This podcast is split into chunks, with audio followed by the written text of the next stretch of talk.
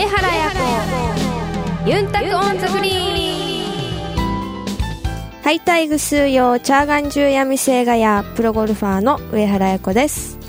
ユンタクオンザグリーンをお聞きの皆さんはじめまして。今回から上原彩子さんのお相手を務めます神田邦弘ですこれまでこの番組の CM や昨年末チャリティーイベントでね、はい、ご一緒させていただきましたけれどもこのように一緒に番組で喋るという形になりました。これからどうぞよろしくお願いいたします、はい、よろしくお願いします、はい、この番組はプロゴルファーとして活動する私上原彩子が週替わりでゴルフトークやゴルフ以外の活動報告さらには気になることプライベートなことなどさまざまな話題をユンタクしながらお届けします皆さんからのメッセージもお待ちしています。メールアドレスはユンタクアットマークあやこハイフン上原ドットコムまでお寄せください。お知らせの後はあなたの上達の手助けをするユンタクアドバイスのコーナーです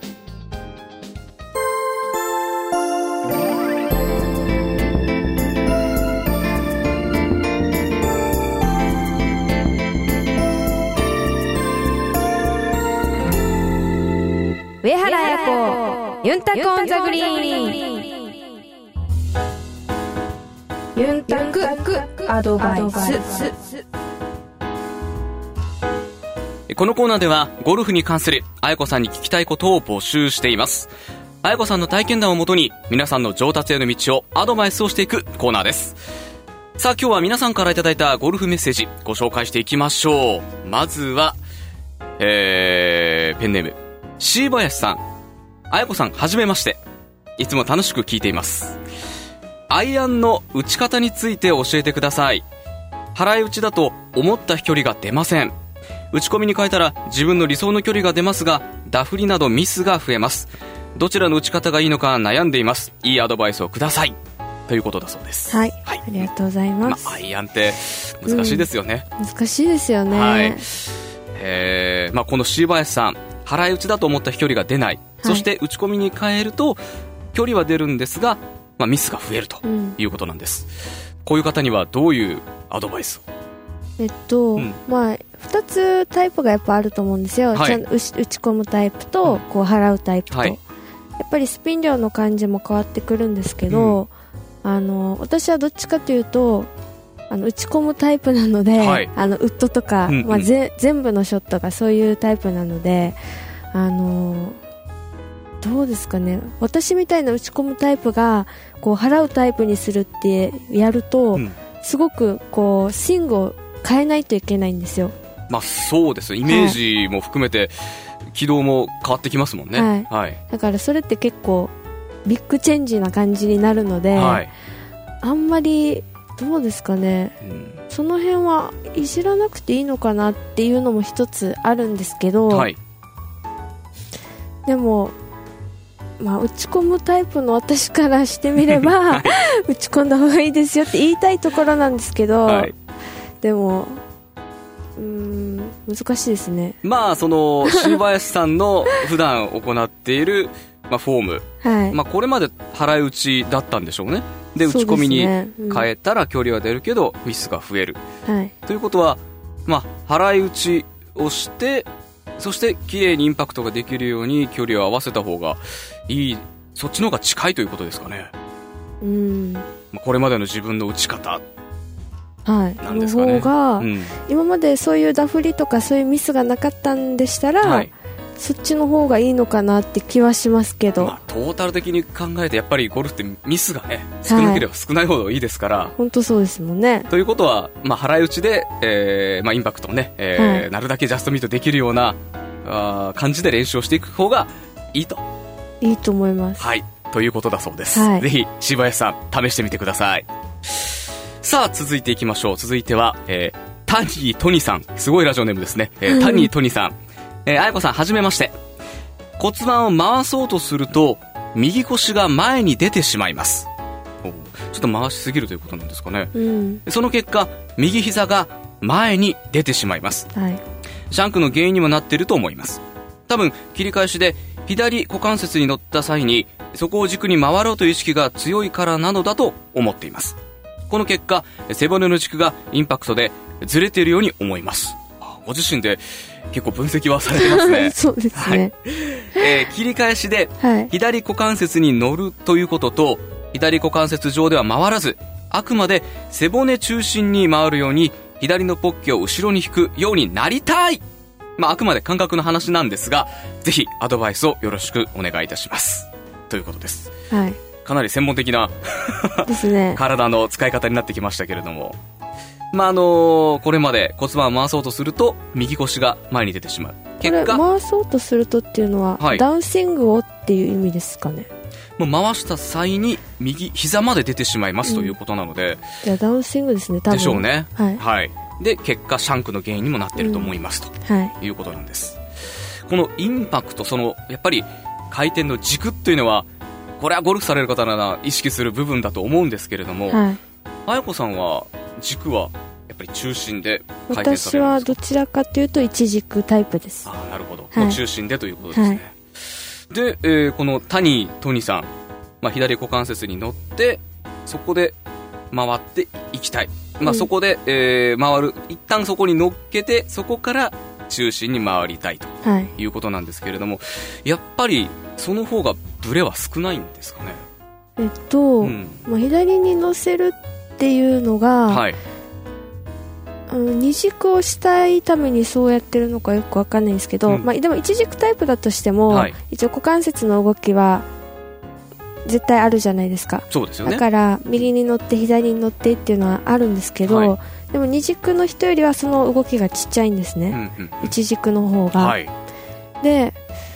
こんだけ股関節がこうダウンスイングで右が前に出ちゃうっていうのはどうなんだろう。早く左腰を開こうとしちゃうからそういう現象になってるんですかね。あそうか。あのー、まあ、左足でまあ踏ん張るというかね、はい、開かないように閉じるんですが、まあ、今、ちょっと体動かして開くと自然に右膝も出てきますよね。はいはい、ということは左の壁が若干こう崩れてるのか、うん、なんかこう左を、はい、あのなんでしょう股関節。左の股関節左に乗せて、はい、左のお尻をとかなんか書いてましたよね。左の股関節に乗せて、はい、で、えー、そこを軸に回ろうと。はいはい。いう意識が強いからだと、うん、うん、でその後、まあ背骨の軸がインパクトずれてるように思いますと、はいはい、いうことなんですね。多分その意識が多分強すぎて、はい、早くこう左がこう引けちゃってるというかそういう現象になってるから右足と右腰が前に出ちゃうのかなと思ったんですけど。なるほどまあやっぱりその辺りのこう意識って本当に一つのきっかけで変わることって多いと思いますので、はいはい、まあということは一番強く意識をするポイントってどういうところになりますかね？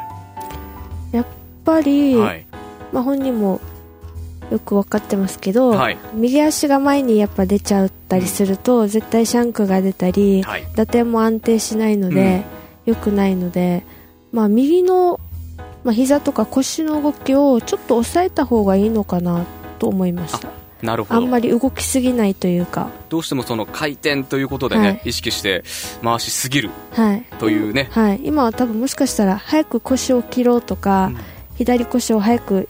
こう飛行みたいな感じの動きをもしかしたらされてるかもしれないのでもうちょっとこう股関節の、まあ、腰の動きを抑えてちょっと練習してみた方がいいのかなと思いました。やっぱり使わないのも良くないですけど、はい、動きすぎもやっぱダメじゃないですか。だからなんか話を聞いてるとちょっと異常に動きすぎてる感じが。まあそうですね、はい、結果、まあ、右膝まで出てきてるということなんでね、はい、あるので、はい。えー まあ、左じゃ股関節の意識もそうなんですけども逆に右の動きを少し、えー、抑えてみてはいかがでしょうかというね、はい、えー、アドバイスでした。ぜひ参考にしてみてください。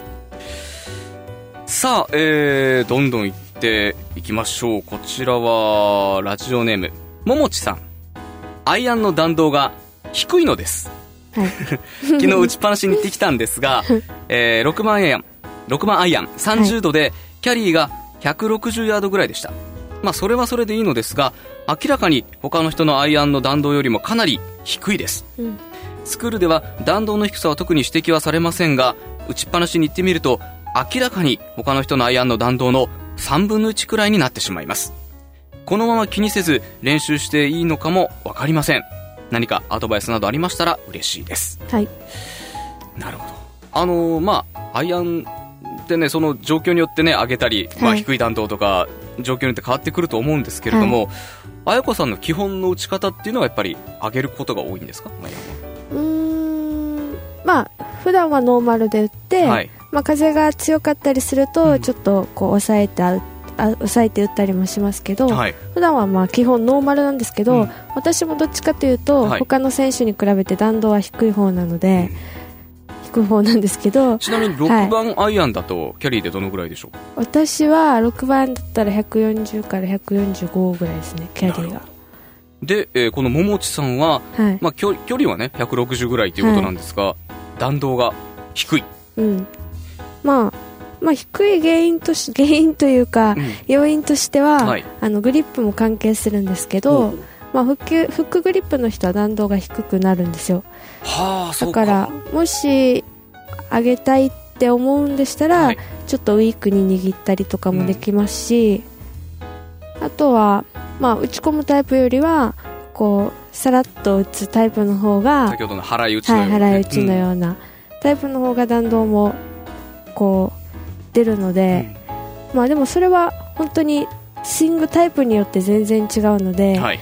まあ、弾道を上げたいんだったら、まあ、グリップとかも変えないといけなくなると思いますし、うん、スイングもちょっといじらないと方向性が違う方向なのでなるほど、はい、そうか、まあ、他のねショットにも影響してくるぐらいだったら、はい、ねそんなに弾道を上げることだけを意識するっていうのも、またどうなのかなとい。う感じですよね。はいね。あとは、まあ、逆にあの自分は弾道が低い分風が強い日は他の選手よりあ選手じゃなくて他の,、はい、あのプレイヤーより。風の抵抗も受けなくて有利だなっていうふうにあの理解できるんだったら いいかもしれないですけど。そうですね。逆にまあ弾道がね低いことをこううまくね、はい、えー、使っていくと、はい、えー、そういうことです。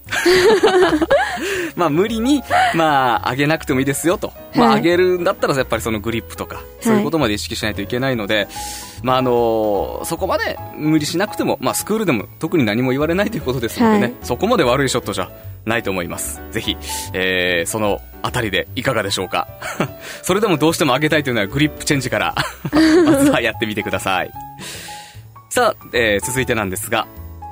メジャー初段さん。あやくプロはじめまして。ためになるアドバイスいつもありがとうございます。ドライバーのチーピンで悩んでます。もう半年ぐらいチーピンばっかり。構えた時フェースがかぶってます。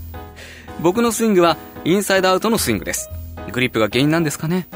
構えた時フェースをまっすぐに向けてもヘッドを上下左右に動かすとすぐにフェースがかぶってしまいます。バックラインのグリップで握るとしっくりくるところがフェースがかぶった向きになってしまいます。バックラインなしのグリップに変えた方がいいのでしょうか？しっくりこない位置でグリップをしても力が入りません。でしっくりこないと飛ばない気がします。ご意見そしてアドバイスよろしくお願いします。ということです。メジャー初段さん。はい、はい、ありがとうございます。はい。なんか、うん、あのー、まあ、アドレス構えた時から左に向いてるってことですよね。そうでしょう、ね、あのフェースが。はいそしたらやっぱりクラブが合ってないのかなと思うんですけど、うんうんうん、あの私たちもあのこうシーズン通して何本かこうクラブ作ってもらうんですけど、はい、まあ、こういうスペックで作ってくださいってあのできたクラブをドライバーをこうやって構えた時に、はい、やっぱフェースアングルが自分の気持ちいいラインより右に向いてたりとか、はい、ちょっとかぶって見えるっていうのはぱりあのちょっとあったりはするんですよ。あそうですか。はい。もう毎回じゃないですけど、はい、もう初めからしっくりくる時もありますけど、うん、そうじゃなくてちょっとかぶって見えるなとか、うん、ちょっと開いて見えるなっていうのがあるので、はい。それを使ってても絶対気持ちいいスイングができないんですね。もうまず意識がそこに行っちゃいますからね、はい、はい、だからそれはあのそれをそのまま使っていくことによって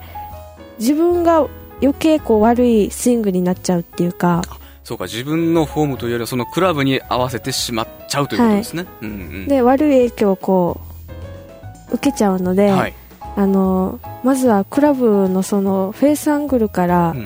直した方がいいと思います、うん、そうですね少し動かすと、うん、すぐフェースがかぶってしまいますということなので、はい、間違った方向にちょ行ってしまいそうななるほど。そんな匂いがします、まあ、これはまずスイングとかいう前にまずはその辺りから、はい、ベースからということですよね、はい、もしそれでも、はい、チーピンが来るようでしたら、うん、やっぱりこうリズム感とかその辺を意識された方がいいのかなと思います。なるほど。ちょっと早いとそういうチーピンとかになりがちなので、はい、ちょっとこうまあ間を間を持ってというか、うん、間を大事にして、はいあんまりこう早打ちしないように。少しゆったりと、ということですね。ぜひあのメジャー初段さん参考にしてみてください。さあ続いてなんですがこちらはラジオネームハッシーさん。あやこプロこんにちは。毎週ユンタコンザクリン楽しく聞いています。あやこプロに質問です。今シーズンダイキン最終日の試合前の練習を見ていた時のことですレンジでドライバーショットの練習を開始。最初に打った球が珍しくスライス気味の打球に。そして2球目に打った球もなんとスライス気味の打球になっていました。そこで綾子プロが取り出したのが、はい、オレンジ色のアライメントスティック、はい、打ち出し方向と平行にスティックを置くのではなく打ち出し方向と直角にスティックを置いてスタンスの確認をしているように見えました。そして3球目以降はまっすぐナイスショットの連続でした打ち出し方向と直角にスティックを置いていたのは何を確認されていたのでしょうか？それはスライスの防止になる大きな要素なのでしょうか？また、あやこプロが実際にやっているアライメントスティックを使った練習ドリルなどがあれば教えてください。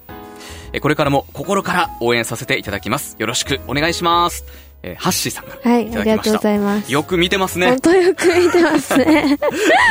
えー、スライスが2球続いて、はい、そしてすぐアライメントスティックを取り出した。はい、で、えー、その時に打ち出し方向と平行に置くのではなく打ち出し方向と直角にスティックを置いてスタンスの確認をしているように見えましたとい。うことなんですが、はい、これに関してはいかがでしょう？はい。えっとですね、はい、まああのオフの時期からちょっとまあコーチとも話して、うん、まあ、取り今年取り入れてやろうって言って行ってることなんですけど、はい、調子がいい時の自分のスタンス幅とかボールとの距離感っていうのを測ってでそれをそのスティックに印してるんですよ。ほうほうほう。でそれがやっぱずれちゃうと、はい、ゴルって本当アライメントすごい大事でもうアライメントでこうショットが変わるって言ってもいいぐらいな感じなんですけど、はい、そのずれを1年通してこうあんまり波がないようにするっていうのはまあ今年テーマとしてやってて、はい、でその一つとして、あのその右に行ってたので、そのスティックを取り出して自分のまあ距離感はどんなもんかなっていうのを測って、はい、でそれで打った。っていうのがそのあの橋井さんが見ていた。3球目以降はまっすぐ打ったということですね、はい、平行じゃなくて直角に置くとまあ距離感を測ってたとい。うことなんですか、はい、なるほど、えー、まずそういうふうに直角に置いていたのは距離感を測っていたということですね、はい、で、えー、もう一つアイコプロが実際にやっているアライメントスティックを使った練習ドリル,、はい、ドリル。どういうものがありますか、まあえーと、それは、まあ、いろんなどの選手もやってることなんですけど、はい、あのやっぱりどうしてもあの自分実実際構えてる自分の感覚とこう第三第三者的に見るこう後ろから見た時の感じっていうのは、はい1年通してだったら結構ずれちゃったりするんですよ、うん、まあ1日でもずれたりするので、はい、あのみんなずれてると思います。相当ずれてると思います、はい、前半後半で、はい、はい、だから、まあ、それをいいアドレスを自分の体にこう植え付けるためというか、あとはあの方向に向いてるっていうのをこう自分の体にこう染み込ませるためにこうスティックをまあライン上に置いて、はいアライメント毎回同じように構えられるようにしたりっていうのもありますし、はい、でもそのぐらいですかね。まああの基本的なことですね、はい、まあまあ、何でもそうですけどやっぱり基礎が大事ですからね。そうですね、はい。えー、ということですのでぜひ、まあ、そのあたりはしっかりやっていただければなと思います、はい、えー、ハッシーさんどうもありがとうございました。さあ、えー、もう一通いきましょう。えー、こちらはペンネーム、タンペレさん。あやこプロ、こんにちは。初めてメールをさせていただきます。今回はお礼を言いたくてメールしました。以前の放送のユンタクアドバイスで、ダウンスイングからインパクトにかけて、左肩が開いてしまう動きを直すにはどうしたらいいかという質問に、あやこプロは、クラブを持たずにアドレスをして、そこから右手だけでバックスイングをして、アドレスの位置にある左手に右手を振り下ろすドリルをすればいいと即答してましたね。私は、そんな単純なドリルで、どんなに練習してもどうしても抜けなかった悪い動きが治るだろうか、と正直思いました。でも、あやこプロが自信たっぷりに答えていたから、少しは効果があるのだろうと思って、ラウンド前の2日間とラウンド当日のショットの前にこのドリルを行いました。すると、ドライバーでいつも出ていたインパクトでフェースが開いて高いスライスになる打球は一球も出ず、インパクトで球がよく捕まって飛距離もコンスタントに出ていましたこのドリルの効果はてきめんでした。こんな単純なドリルで治るのかと疑ったことをどうか許してください、えー、今後は毎日必ずこのドリルをして左肩が開く動きを完全に直したいと思います。とにかく俺を言いたくてメールをしました。ありがとうございました。最後になりましたが今シーズンも怪我なく戦えるよう祈っています。えー、タンペレさんから、えー、お礼のメールが届きました、はい、嬉しいですね。ありがとうございます。えー、まあ以前ね左肩が開いてしまう。というこのお疑問に、えー、あやこさんが即答したわけですね。はい、はい、えー、クラブを持たずにアドレスをしてそこから右手だけでバックスイングをしてアドレスの位置にある左手に右手を振り下ろす。はい。まあこれはやっぱり左肩を開きを抑える無理は基本的な動きになるんですかね？そうですね、まあ、こうやってあの左手はそのままの位置アドレスの位置にあるので、はい、もう開きようがないじゃないですか。そうですね。ここを動かさないんであれば、はい、はい、だから、うん、どうしてもやっぱり左左あの、まあ、クラブ持ったりすると、はい、こう早く左肩が開いちゃうと思うので、うん、あの何でも結構そうじゃないですか。打つ時って、あのボールだったらみんなできないじゃないですか、はい だから、はい、もうクラブも持たずに、うん、ボールも打たないで、はい、とりあえずもうシャドースイングというか。なるほど、はい、でそれで形を覚えて、うん、で実際クラブを握って打つみたいな。タンペラさんもそれがもうもう効果てきめんだったと いうことですのでね、まあ、同じような悩みを抱えてる方結構多いと思うんですよ。なので、ぜひ、あの、まあ、今初めてこれを聞いたという方は、ぜひ、あの、参考にしていただければなと思います。はい、まあ、実際、はい、あの、結構毎週、あのようにプラマってあるんですけど、はい、そういうところで、うん、あの、教えるのって、はい、スイング的なことを教えると、うん、やっぱり実際クラブを持ってるし、打つ動作が絶対入るので、なかなかそこでレッスンしても難しいんですよ。なるほど。はい、はい、から実際、まあ、例えばレンジとか、まあ、結果がそんなに左右されないところだったら、うんはい、じゃあ思いっきりやってみようっていう感じになるじゃないですか。まあ試しながらね。はいはい、はい、だけどちょっとプラーマではそういうのが難しいんで、うん、プラーマの時はどっちかというとスイングっていうよりは、はい、もうアライメントの向きとか、うん、あの直しやすい。方向に言うんですけど、うん。そうじゃない、まあ、こういうラジオの時とかは、うん、あのそういうスイング的なことも言ってそれぞれの人が、うん、まあ、レンジなり行ってこう試せてあのそれが今回みたいにプラスになればいいですよね。まあ、あのタンペラさんもね、えー、その、まあ、ラウンド前にもやったということですけどもちろんそのね、えー、レンジで試してみて、まあ、効果が出たということなと思いますので、まあ、いきなりね、そんな、その場で治るっていうことは、まあ、少ないと思いますので、うん、ある程度時間をかけてね、ぜひ、あの、自分に合ったスイングをぜひ、えー、見つけていただきたいなと思います。えー、タンペレさん、はい、えー、どうもメールありがとうございました。さあ、来週なんですが、新コーナーをお届けしてまいります。あやこさんのふるさと、ここ沖縄にまつわるコーナーということなんですが、一体どんな内容なんでしょうか？どうぞご期待ください。皆さんからのメッセージもどしどしお待ちしています。メールアドレスはユンタクアットマークあやこハイフン上原ドットコムまでお寄せください。お楽しみに。上原彩子ユンタクオンザグリーン。あやのルチームに。このコーナーでは毎週上原綾子プロの大会直後の生の声をお届けします先週は茨城県でサロンパスが行われました。今季初メジャーということでいい準備をして臨んだトーナメントでした。初日は天気が悪くスタート時間が遅れたり途中で中断があったりと忙しい天気でしたがたくさんの方々が足を運んでいただきていただいて応援していただきありがとうございました。結果的に初日の雨の日のラウンドは中止となり今回は3日間トーナメントになりました。良かったところもたくさんありましたがこういうミスが優勝に届かなかったなといういくつかのミスもあったのでその辺をしっかり課題をクリアしてまた次につなげたいと思います。上原彩子ユンタクオンザグリーン。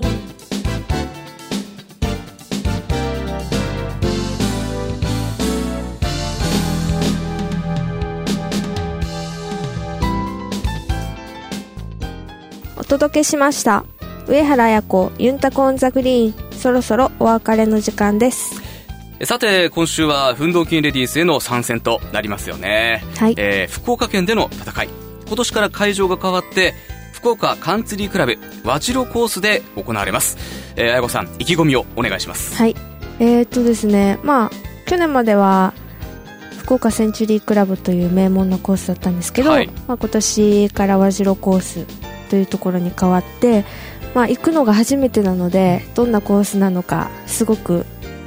私自身も楽しみに今してます、はい、でまあ、福岡はあの美味しいものも いっぱいあるのでね、はい、あのー、その地のものを食べて、はい、こうしっかり頑張っていきたいと思います。はい。ぜひ活躍を期待しています。はい、ありがとうございます。なお大会の模様なんですが、5月11日金曜日は24時20分から25時45分 RKB で、5月12日土曜日は15時30分から16時54分まで RKB ほか九州沖縄 JN 系列7局で。そして5月13日日曜日は15時30分から16時54分まで RKB ほか全国 JNN 系列20局にて放送予定です。テレビの前のあなたの応援をお待ちしております。それでは上原彩子ユンタコンザグリーン。また来週。お相手は上原彩子と神田邦弘でしたまた、イチャイラー。